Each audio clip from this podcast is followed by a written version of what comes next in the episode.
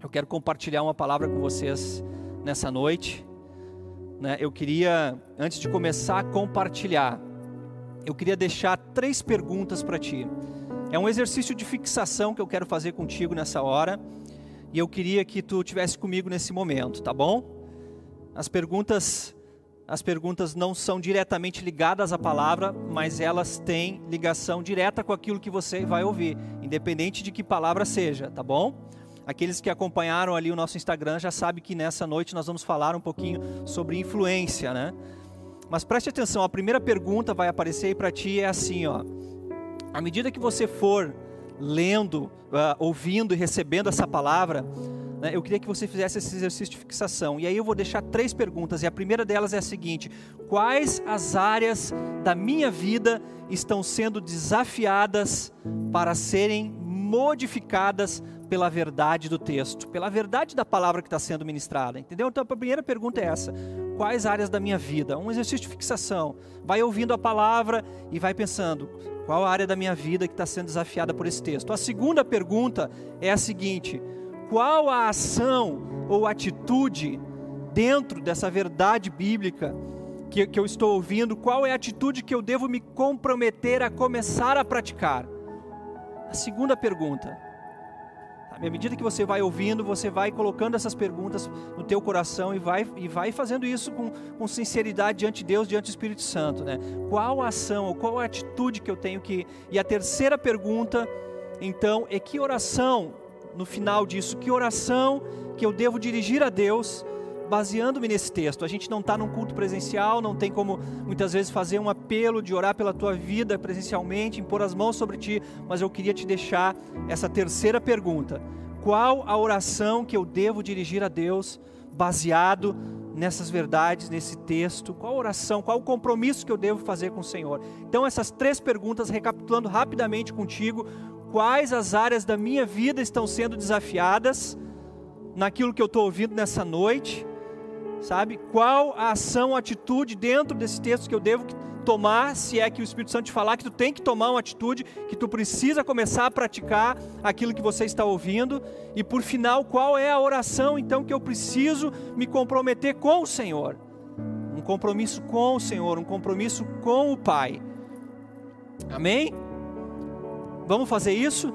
E à medida que você for ouvindo a palavra e o Espírito Santo for trazendo para ti alguma identificação dentro dessas três perguntas, sabe, isso é um bom exercício que a gente devia fazer sempre que a gente começa a ouvir a palavra de Deus.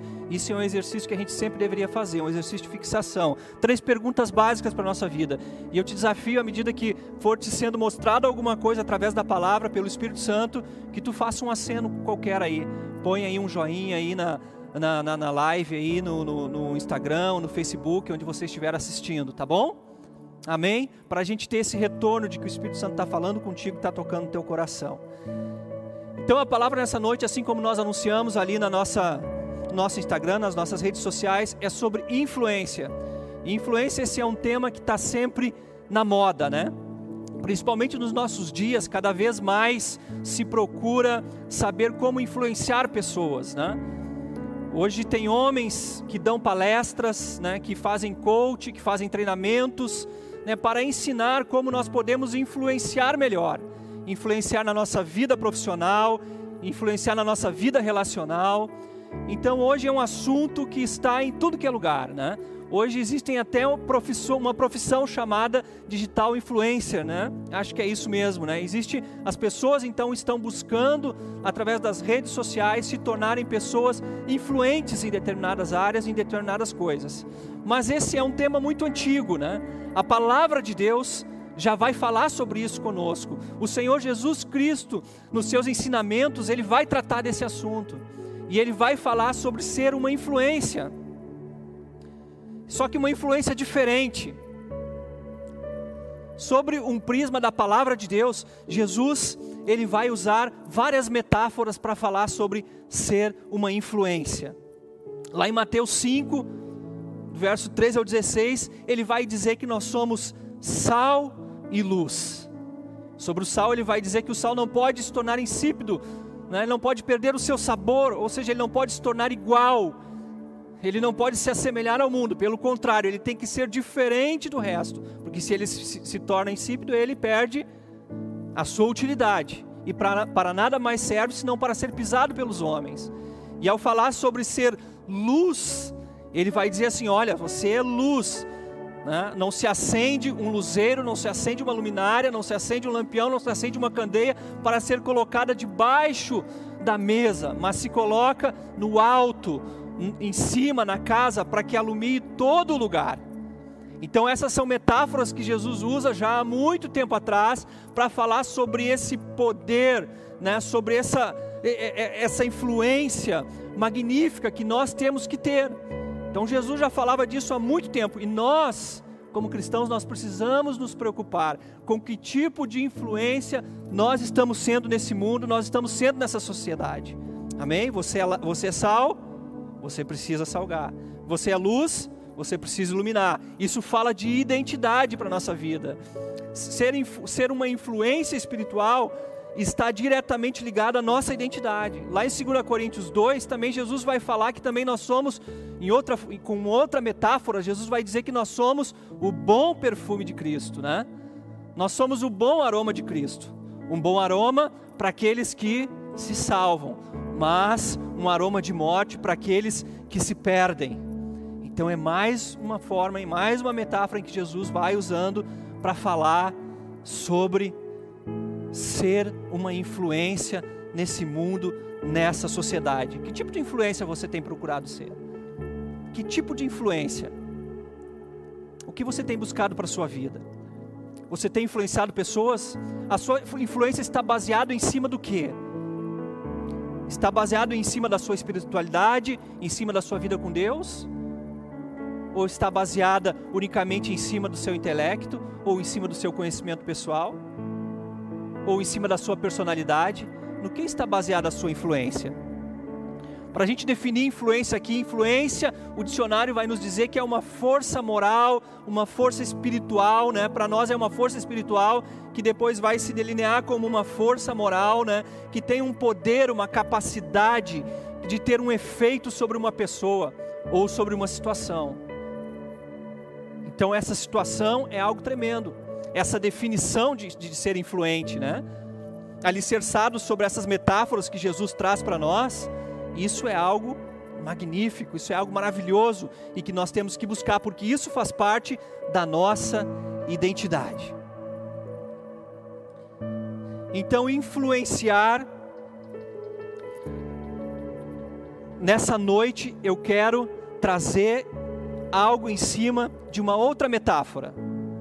Não é nenhuma dessas que a gente citou, mas é em cima de uma outra. Aqui está lá, o texto vai aparecer para ti, em 2 Coríntios, no capítulo 3, no verso 2 e 3.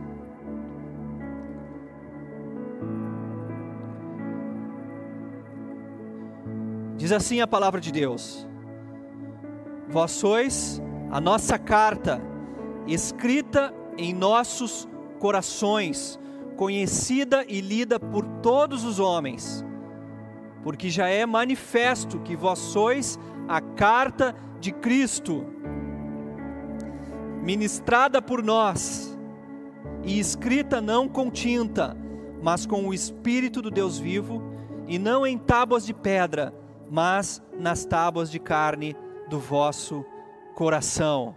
Vós sois a nossa carta, escrita em nossos corações, conhecida e lida por todos os homens. Preste atenção, conhecida e lida por todos os homens, porque já é manifesto que vocês são carta de Cristo, e não escrito com tinta, mas escrita com o Espírito do Deus vivo, e não em tábuas de pedra, mas nas tábuas de carne do seu coração. Então, sobre influenciar mais especificamente aqui, sobre esse tema que eu quero me deter, sobre ser cartas vivas, eu preciso falar sobre autenticidade.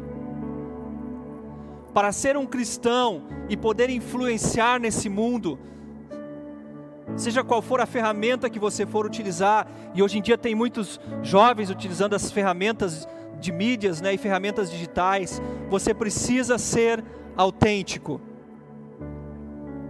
E não é à toa que essa passagem está aqui na segunda epístola de Paulo aos Coríntios, porque essa é a, é a epístola mais autêntica de Paulo. É a que ele mais se mostra como homem, onde, onde a gente mais vai ver Deus agindo através de, da vida de Paulo, na sua humanidade. E é ali que nós vamos encontrar realmente o tipo de pessoa que Deus usa. Um homem limitado, um homem cheio de fraquezas, mas que tem uma identidade firme no Senhor, uma identidade firme em Deus, um homem que sabe ser autêntico diante de Deus. E esse é um problema que pode nos afetar. Nessa busca de nós queremos influenciar, nós sabemos, esse texto diz que nós somos uma carta, uma carta viva, uma carta aberta a todos os homens, né, que, está, que é escrita pelo próprio Espírito Santo na nossa vida, mas nós temos um problema que pode nos atrapalhar, que é essa questão da autenticidade. Onde quer que nós encontremos algo que seja genuíno, nós também vamos encontrar falsificações. É ou não é? Onde quer que nós encontremos algo autêntico, algo que é genuíno, a gente vai encontrar falsificações. Assim são as marcas, né? Uma vez eu fui comprar um, um equipamento pela internet e aí eu fui pesquisar e eu achei inúmeras advertências, porque aquele era um dos equipamentos que mais se faziam falsificações. E olha que a gente olhava assim a réplica, tem tutoriais para saber identificar uma réplica de uma de algo que seja autêntico, de algo que seja original. Hoje em dia tu está usando uma roupa e não sabe se essa roupa realmente é daquela marca ou se ela é uma falsificação. Você está usando um tênis Tu não sabe se aquele tênis realmente ele é autêntico ou se ele é uma falsificação. Então esse é um problema que a gente vive, né? Aí, até obras de arte são falsificadas e com muita frequência. E muitas, muitas vezes é preciso um perito e ali olhar de perto para dizer que aquilo ali não é autêntico, que ali é falsificado. E esse é um grande perigo que nós precisamos observar na nossa vida, e esse é um grande perigo que Paulo está querendo evidenciar aqui na vida daqueles cristãos, na vida daquela comunidade ali, daquela cidade. Havia um problema de autenticidade na vida deles. Havia um problema de autenticidade. Haviam pessoas ali que não eram autênticas. Haviam pessoas ali que traziam em si uma falsidade. Embora professando um evangelho genuíno, eles eram de alguma forma alguma coisa ali não era, não, não era verdadeira, alguma coisa ali era falsificado. E se tem algo que é falsificado na sua, composi na sua composição, perde o seu valor. Se torna bem menos valioso, porque aquilo que é autêntico, aquilo tem um valor muito maior. Então, uma mentira sempre precisa de uma verdade a que se apegar. E aqui não é diferente. Havia uma verdade ali. Paulo havia implantado o evangelho naquela cidade. Paulo havia pregado a palavra de Deus para a vida daquelas pessoas. Mas havia algumas falsificações que tinham entrado no meio deles e tinham se apegado a essa verdade. Porque às vezes quando uma coisa na nossa vida ela, ela descaradamente ela é perceptível como falsa, fica mais fácil de nós, fica mais fácil de nós identificarmos e até mesmo nós refutarmos aquilo. Mas ela vem e se apega a uma, a mentira vem e se apega a uma verdade. E esse é o problema que Paulo estava querendo corrigir. Havia homens ali, havia homens que eles estavam cobrando de Paulo uma carta. Muitos deles tinham uma carta na mão, literalmente uma carta na mão. E essa carta Nessa carta haviam recomendações. E Paulo não tinha essa carta. Né? Paulo não tinha essa carta. E ele vai apelar para dizer o que? Olha, a carta que eu tenho é a vida dos irmãos. É aquilo que aqueles irmãos, através da minha vida, leram e puderam compreender, e hoje eles mesmos são uma carta viva.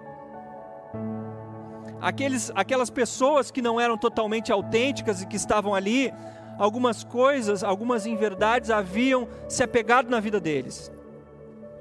Assim que o evangelho da graça começou a se espalhar naquele tempo, também como começou a surgir algumas mentiras, algumas coisas falsificadas. E a principal ênfase que eles traziam ali era que a fé, a fé em Cristo e mais a observância de algumas coisas, a observância de leis, né?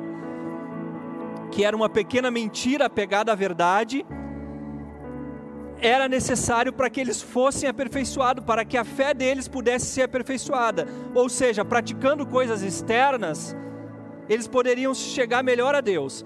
Então se acrescentou a verdade da graça de Deus, a verdade maravilhosa da graça de Deus, essa falsificação. Então aquele evangelho autêntico, ele deixou de ser totalmente autêntico, não na sua essência, mas aqueles homens deixaram de ser autênticos, porque eles estavam dizendo que se junto com a graça se precisava observar algumas coisas a mais que fazia parte lá da cultura do, do, do judaísmo, enfim, mas que se precisava observar algumas coisas a mais para que se pudesse ir sendo aperfeiçoado no, na fé. Ou seja, que práticas, que coisas externas necess, é, é, eram necessárias para se conseguisse se progredir na fé, se chegar mais perto de Cristo. E não precisa dizer que esse evangelho ali se espalhou muito rapidamente e granjeou muitas pessoas, e continua granjeando até hoje uma vez que a nossa natureza, a natureza humana, ela prefere esforçar-se para alcançar algumas coisas, alguns ideais religiosos e lugares de prestígio. O homem é assim, a natureza humana é assim. Ele gosta de pensar que por fazer alguma coisa, ele vai chegar a algum lugar, porque fazer alguma coisa vai levar ele a ser alguém, a ser reconhecido por pessoas. ao invés de simplesmente permitir que Cristo e o Espírito Santo opere, ele prefere fazer. Olha só como é que, como é, que é essa deturpação. Olha como é que a gente vai perdendo, como cartas de Cristo, a nossa autenticidade, vai manchando a nossa identidade. Nós vamos achando que por fazer coisas nós vamos alcançar algum lugar, nós vamos chegar em algum ponto com Jesus. Isso vai nos aproximar mais por, pra, dele. E isso inverte a ordem das coisas, e isso toca na nossa identidade, porque nós não precisamos fazer, nós precisamos, pelo contrário, nós precisamos saber que nós já somos, que nele nós já somos, assim como Paulo afirma aqui nesse texto: vocês já são cartas de Cristo. Vocês já são cartas de Cristo. Vocês precisam ser, vocês precisam primeiramente entender isso. Nós precisamos deixar de lado a, a, a, ideia de que é muito mais fácil medir as coisas quando a gente faz. E muitas pessoas têm essa ideia, é muito mais fácil olhar e medir aquele irmão, ou medir a nossa vida, à medida que nós estamos fazendo coisas, à medida em que nós estamos nos esforçando para fazer coisas. Mas todo o Evangelho nós vamos ver que, primeiramente, tudo que Deus quer fazer é afirmar a nossa identidade, para que nós possamos ser influentes, para que nós possamos ser homens, mulheres que vão influenciar gerações, que vão impactar no reino de Deus. Nós precisamos firmar a nossa identidade nessas verdades. De que nós somos sal, de que nós somos luz, de que nós somos bom perfume de Cristo, de que nós somos cartas de Cristo para esse tempo, para essa geração. Então Paulo quer combater essas coisas. Paulo não tinha as credenciais que eles queriam, as cartas da religião externa. Paulo não tinha essas credenciais. Talvez você não tenha também as credenciais que o mundo aí fora exige, que o mundo religioso exige, na sua simplicidade, naquilo que você tem, você já é uma carta viva. Talvez você não tenha, talvez você se ache diminuído. Talvez você se ache que não tem todas as credenciais para você estar no meio secular e poder eh, ali ser uma influência viva a ponto de transformar uma realidade, a ponto de transformar uma situação. Quantas vezes você já esteve numa roda, talvez de amigos, de pessoas, no trabalho, na família, e ali se desencadeou uma situação complexa, uma situação difícil, e você se achou insignificante. E você achou que você não podia fazer nada porque você não tem as credenciais, que muitas vezes a, própria, a nossa própria religiosidade e a própria religião diz que a gente precisa ter. Paulo não tinha nada disso. As pessoas queriam exigir dele, eu disse: Eu não tenho nada disso. O que eu tenho está na vida dos meus irmãos, está na minha vida. É triste quando a gente vê uma pessoa salva, um jovem, medindo seu valor por aquilo que os outros dizem a seu respeito. É uma tristeza, e quantos jovens, quantos irmãos a gente aconselha, a gente acompanha, a gente vive, a gente vê medindo o seu valor, baseado no, naquilo que as pessoas estão dizendo sobre ele, e não por aquilo que Deus fala a respeito dele. A gente se entristece a ver um homem, uma mulher, um jovem, um adolescente, sabe, que já tem uma identidade em Cristo, que já foi levantado como uma influência nesse mundo, muitas vezes se diminuindo, porque consideram mais aquilo que os outros dizem sobre ele do que aquilo que a própria palavra de Deus está revelando e revela sobre a sua vida. Rejeite esse engano, rejeite esse sofisma. Isso faz com que você perca a sua autenticidade. Isso é uma inverdade, isso são enganos, são mentiras. E aí você acha que pode ir e fazer as coisas, e que tem que fazer coisas para afirmar essa identidade. Não, primeiro saiba quem você é em Deus, e a sua vida vai ser liberada pelo Espírito Santo, para naturalmente você fluir no Senhor. Nós precisamos entender isso senão vai estar sempre invertido, vai estar sempre invertido na nossa vida, nós vamos estar sempre querendo fazer para ser, e não, você faz porque você já é, você faz porque você já é. Senão você se frustra, se isso fica invertido na sua vida, você se frustra, porque daí você não sabe quem é, não, não tem essa identidade firmada, aí você faz, você não é reconhecido, ou aquilo na sua, na sua cabeça não funcionou, não surtiu um efeito e você se frustra.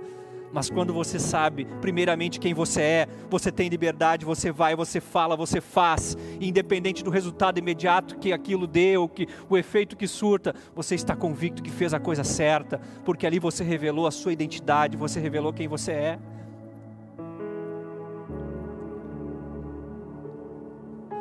O ministério da graça transforma o nosso coração o Espírito de Deus, olha que coisa tremenda o que o Espírito de Deus faz, que, e que está escrito aqui nesses versículos. Ele usa a palavra e escreve ela no nosso coração. Que nessa noite, aí onde você está, o Espírito Santo possa estar escrevendo essa palavra no seu coração, porque é isso que o apóstolo Paulo está dizendo aqui. Que essas cartas vivas, você que é uma carta viva, isso está escrito, está sendo escrito pelo Espírito Santo. Isso é tremendo. Deus, o Espírito de Deus, usa a palavra para escrever essas verdades no nosso coração nessa noite. Espírito Santo, a minha oração nessa noite, que Ele possa estar escrevendo no seu coração nessa noite. Isso é interno, não é externo Paulo faz essa diferenciação, ele diz assim: olha, vocês têm uma lei que foi escrito lá nas tábuas, e ainda que aqueles homens pudessem tocar aquelas tábuas, as tábuas da lei que foi dado lá para, para Moisés, era uma coisa externa, aquilo não transformaria o coração deles, aquilo não mudaria a identidade deles. Mas o que Paulo está dizendo aqui é que agora, no ministério da graça, a palavra de Deus está sendo escrita pelo Espírito Santo na nossa vida, na sua vida. Aqueles que querem carregar suas cartas nas mãos e não no coração, vão sempre se basear em coisas erradas a seu respeito, vão sempre se basear em estatísticas, em números, vão sempre se basear naquilo que os outros estão falando Aqueles que querem carregar suas cartas na mão vão estar sempre dependendo de terceiros que lhe façam um elogio, que coloquem uma carta na sua mão, que lhe digam: Ó, oh, está aqui, vai. Não carregue suas cartas na mão. Saiba que você já é uma carta viva. Aqueles que querem carregar suas cartas nas mãos, como faziam aqueles homens, eles vão estar sempre preocupados com quantos likes eles tiveram no seu, no, no seu post,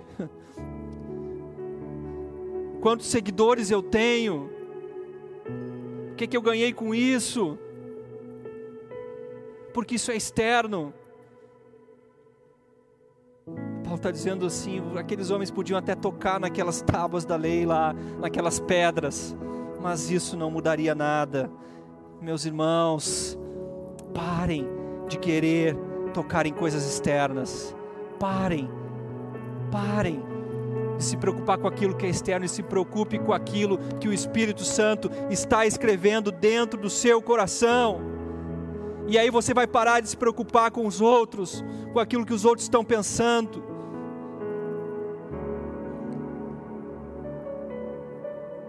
Pare de querer agradar a homens, porque quando você recebe carta de homens, não tem uma outra saída para ti, você só vai querer agradar a homens. Quando você espera algo dos homens, não vai ter outra saída para a sua vida a não ser querer agradar a homens. E você, na ânsia de querer achar que está agradando a Deus, você está agradando a homens. E num coração sincero de querer fazer coisas para Deus, na verdade você está é, agradando a homens. E é aí que nós nos frustramos.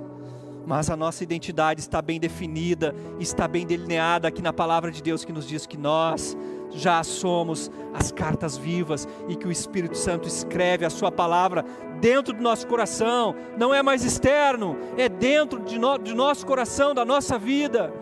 E aí você tem todas as condições, você tem todo o potencial para fazer a diferença.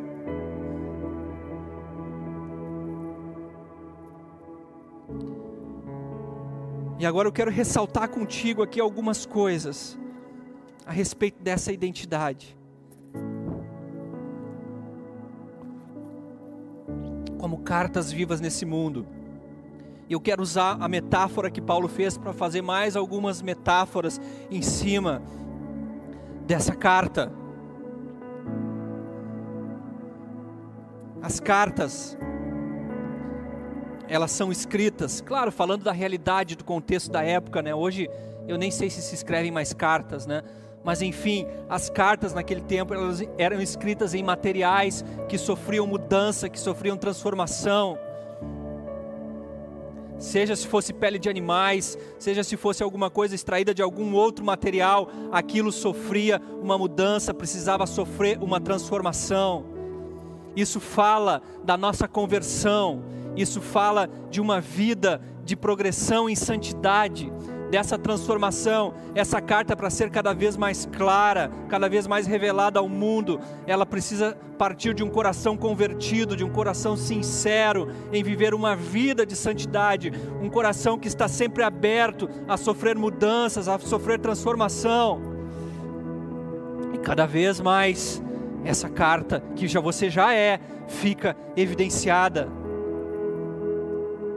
como diz a palavra de Deus lá em 2 Coríntios 5,17: aqueles que estão em Cristo são nova criatura, as coisas velhas já passaram e tudo se fez novo.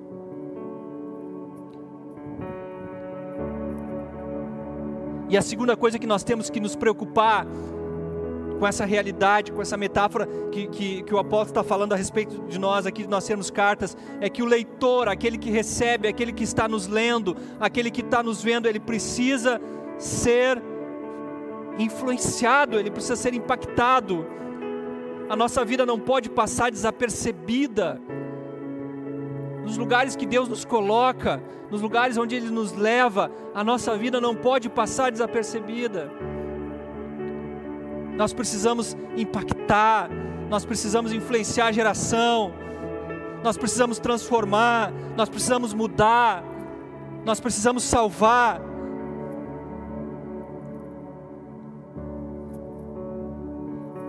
E a terceira coisa importante aqui, muito importante para você entender nessa identidade de carta viva de Cristo nesse mundo, é que as cartas, você, meu irmão, tem sempre que transmitir a expressão do seu autor. Preste atenção, não é a sua expressão, não é aquilo que você pensa para que você seja autêntico, que você entende que você já é uma carta viva.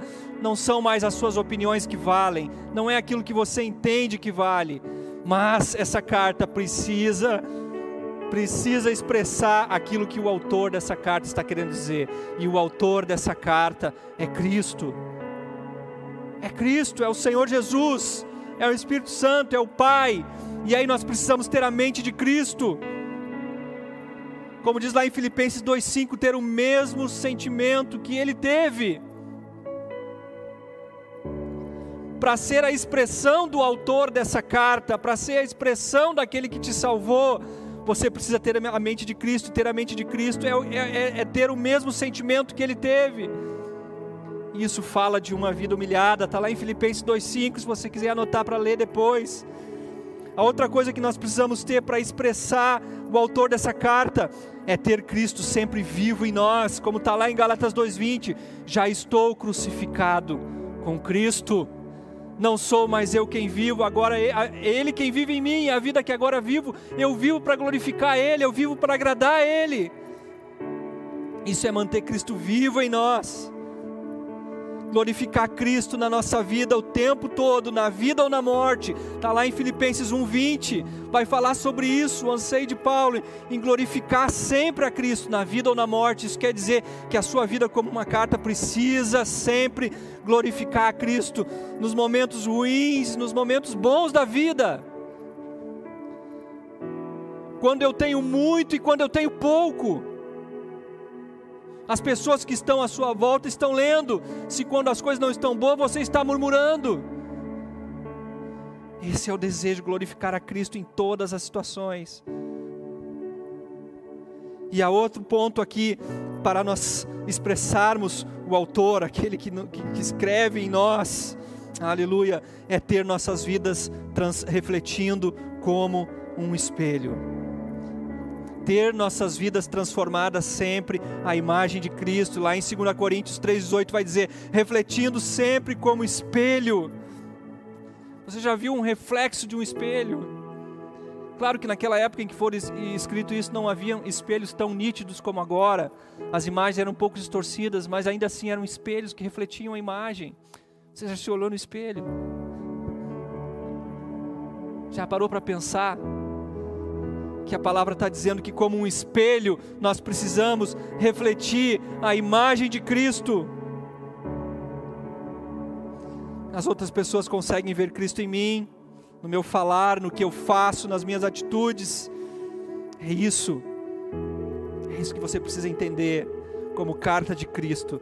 Você não transmite mais a sua ideia, você não transmite mais o seu pensamento, ainda que você pense. Eu não estou dizendo que você vai, ainda que você pense, ainda que você tenha intelecto, mas o que vale é o que o seu autor, aquele que escreve na sua vida, está dizendo, aquele que escreve a palavra no seu coração está dizendo. É isso que vale. É isso que tem que valer. Porque no fim das contas, se as pessoas lerem a expressão apenas da nossa vida, isso não vai fazer muita diferença na vida das, dos outros. E uma outra coisa importante, que também está ligado a essa expressão do seu autor. As cartas têm uma assinatura sempre, né? A gente sempre, a assinatura é muito importante. E a assinatura que nós levamos é o sangue de Jesus na nossa vida. Aleluia. Amém. O sangue de Jesus, ele assinou essa carta com seu próprio sangue. Isso fala da nossa vida, do nosso testemunho. Lá em, em Atos 11, 26, os discípulos, pela primeira vez, foram chamados cristãos. Pela primeira vez foram chamados cristãos, que significa pequenos cristos. Essa identificação com o sangue, com a obra perfeita da cruz na nossa vida. E a última coisa aqui, meus queridos.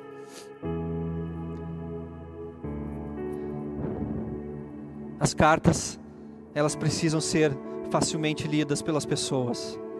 Amém? E para isso a sua vida tem que estar tá, estar tá desembaraçada. A sua vida tem que estar tá clara. A sua vida tem que estar sempre na luz.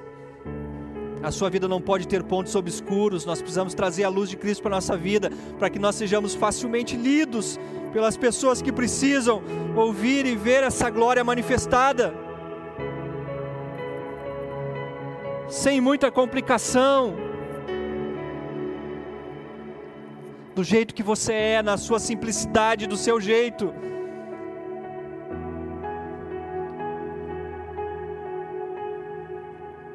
Nós não, nós não podemos viver uma vida, nós não podemos viver uma vida tão difícil de, de ser lida, de ser compreendida pelas pessoas, que aqueles que andam com a gente lá fora, lá no mundo, digam assim para nós um dia: se você não tivesse dito, eu nunca saberia que você é um cristão. Já pensou nisso? Estou falando da vida da igreja aqui, estou falando lá de fora, lá na sua escola, lá na faculdade, lá no seu trabalho. Talvez alguém que esteja aqui ou ouvindo já até já tenha passado por isso. Eu já, eu já ouvi isso na minha adolescência, na minha juventude, de ouvir de pessoas dizerem assim: "Bah, não sabia que tu era um cristão".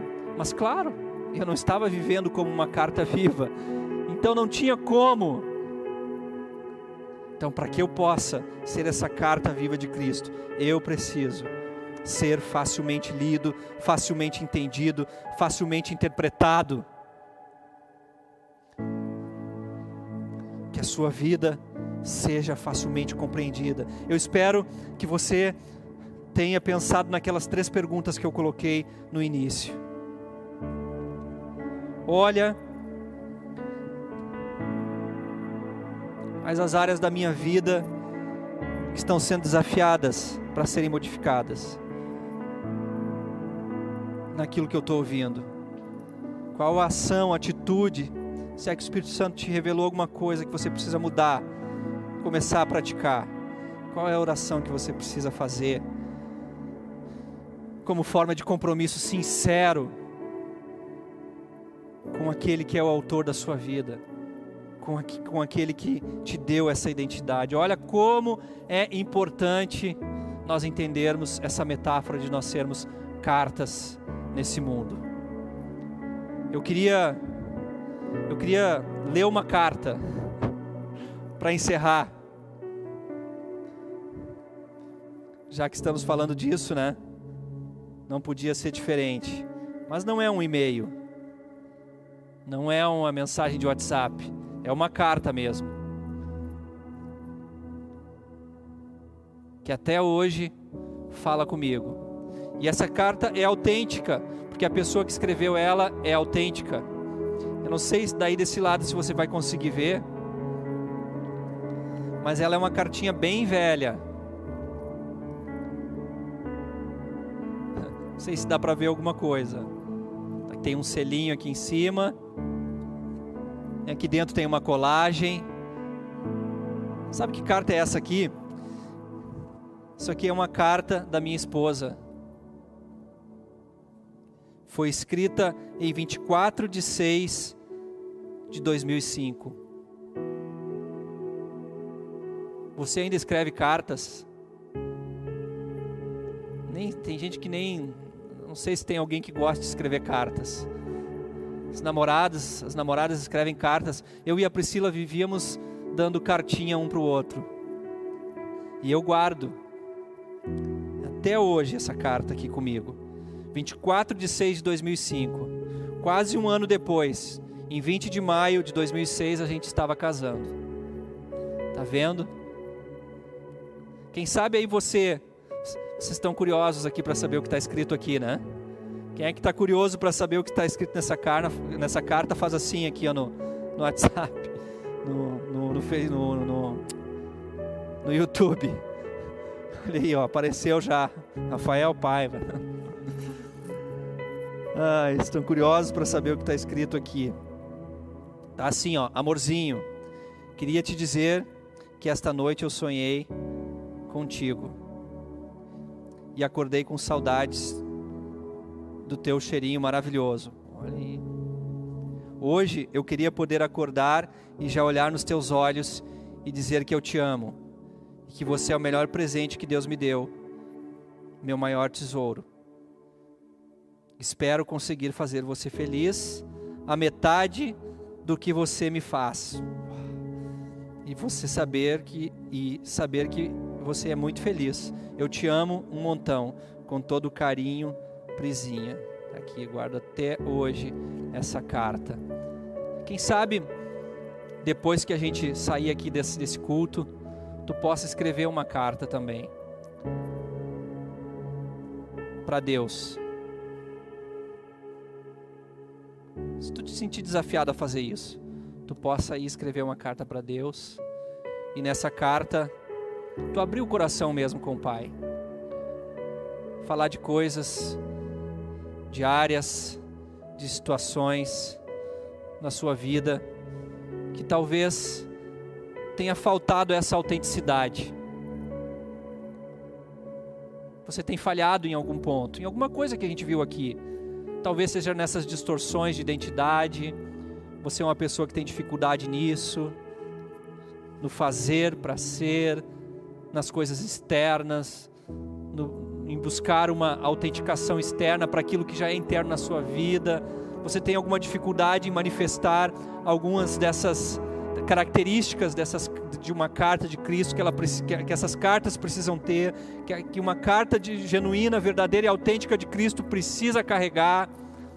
Talvez você identifique isso. Escreve para Deus. Como é precioso. Se eu, se eu, um ser humano cheio de falha, até hoje eu olho para isso aqui e isso fala profundamente ao meu coração. Você imagina Deus, que é que tem um amor muito maior e que te ama muito mais que eu posso amar a minha esposa, que ama muito mais a minha esposa do que eu posso amá-la nessa vida. Então quero te deixar esse desafio para ti aí na sua casa. Não se envergonhe de fazer isso. Amém? Aleluia. Baixa a sua cabeça, vamos orar. Nós estamos terminando. Vai ter mais um louvor? Não? Amém. Glória a Deus na sua casa mesmo, aí no seu lugar onde você está, faça essa oração, uma oração sincera diante de Jesus, sabe? Aleluia, Senhor. Pai, nos encoraja, Senhor. Nos encoraja nessa noite a revelar a tua vida em nós, a verdadeiramente ser essas cartas vivas, Senhor, daquilo que tu tens feito na nossa vida da obra que tu tens feito. Há tanta gente lá fora precisando ser influenciado pela nossa vida, há tanta gente morrendo, há tanta gente caindo que precisa ser influenciada pela nossa vida. Por isso nós queremos tomar posição nessa noite, Senhor, como agentes influenciadores no teu reino, Senhor. Oh Deus, que possamos viver essa identidade na sua plenitude, Pai. Em nome de Jesus, Senhor. Em nome de Jesus. Amém. Aleluia. Deus abençoe a sua vida, seu coração não esqueça.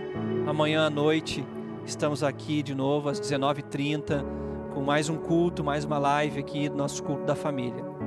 Amém.